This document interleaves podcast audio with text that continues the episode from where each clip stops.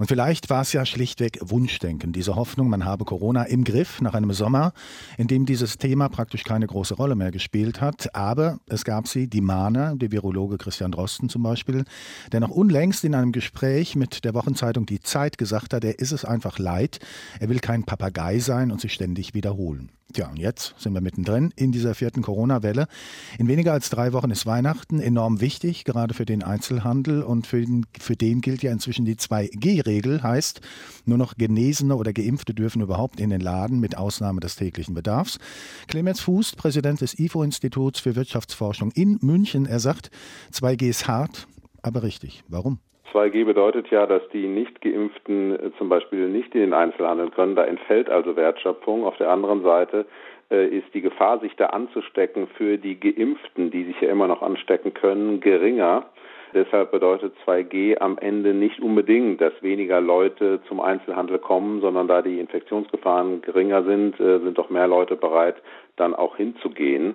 Äh, es wäre natürlich schöner, äh, wenn wir ganz auf solche Maßnahmen verzichten könnten, aber da wir nun mal die Pandemie haben, müssen wir was tun und da ist 2G eben immer noch viel besser als Lockdowns, wie wir sie in früheren Wellen der Pandemie hatten. Also Sie sagen 2G und die Folgen, das wird noch was mit dem Weihnachtsgeschäft in diesem Jahr?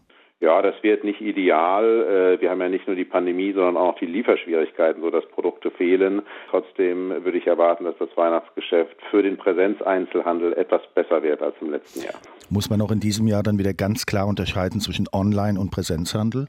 Ja, klar, es wird auch in diesem Jahr wieder so sein, dass viele auf Onlinehandel ausweichen. Das sind ja Dinge, die hat man auch im, im letzten Jahr und im Laufe der Pandemie äh, immer mehr gelernt. Äh, insofern wird der Präsenzhandel es nochmal schwer haben. Aber der Präsenzhandel wird etwas besser dastehen als im letzten Jahr, weil eben äh, mehr Menschen sich doch trauen, einkaufen zu gehen. Äh, es sind eben mehr geimpft und da ist ja die Gefahr durch die Pandemie nicht mehr ganz so groß. Dann weiten wir mal den Blick, ist ja noch gar nicht so lange her. Da waren auch Sie ganz zuversichtlich, dass sich die Wirtschaft in der Pandemie ganz gut erholen würde. Die Prognosen hat man inzwischen wieder einkassiert. Also wo wird die deutsche Wirtschaft am Ende des vierten Quartals, also Ende des Jahres stehen? Ja, wir hatten erwartet, dass wir noch ein bisschen Wachstum bekommen im letzten Quartal. War schon klar, dass das weniger wird, aber wir hatten in unserer letzten Prognose vom Oktober 0,5 Prozent. Jetzt vermuten wir, dass das Wachstum aufhören wird. Also die Unterholung, Erholung wird unterbrochen. Äh, wir erwarten eine Stagnation im letzten Quartal. Gesamt, für das Gesamtjahr dann noch ein Wachstum von 2,5 Prozent. Das äh, ist jetzt nicht großartig. Es ist die Erholung stockt eben aber wir, was wir nicht erwarten, ist wirklich ein Rückfall in die Rezession mit Schrumpfung. Ähm, die Wirtschaft lernt besser mit dem Virus umzugehen. Außerdem sind ja immerhin zwei Drittel der Bevölkerung geimpft. Also es gibt Fortschritt, auch wenn er langsam ist. Betroffen von den Einschränkungen sind ja einmal mehr, wie auch vor einem Jahr, vor allem Veranstalter, Gastronomen, praktisch der gesamte Dienstleistungssektor. Bislang hieß es, die große Pleitewelle ist ausgeblieben.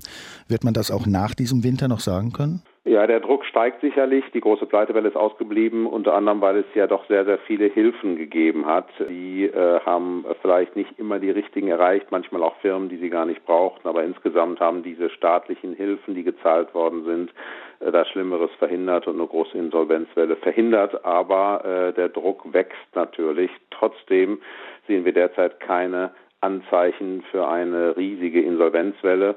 Nun muss man sehen, dass es für viele Unternehmer trotzdem schwierig ist, selbst wenn sie nicht Insolvenz anmelden. Viele haben ja, haften ja mit ihren äh, zum Beispiel privaten Häusern, wenn sie eins haben, für ihr Geschäft. Und da haben auch viele, gerade in der Veranstaltungsbranche, in der Gastronomie, da haben auch viele Geld verloren. Also Probleme gibt es da auch ohne Insolvenzen. Die, haben, die Wirtschaftshilfen haben Sie angesprochen, die sind ja nochmal verlängert worden bis in den März des kommenden Jahres. Das hilft? Ja, das hilft. Äh, man muss sehen, da gibt es natürlich auch zunehmend Mitnahmeeffekte, ähm, aber das hilft. Was eigentlich sinnvoll ist, das sind vor allem umsatzabhängige Wirtschaftshilfen, denn das bedeutet ja dort, wo vielleicht durch 2G doch wieder relativ hohe Umsätze gemacht werden, fallen die automatisch weg.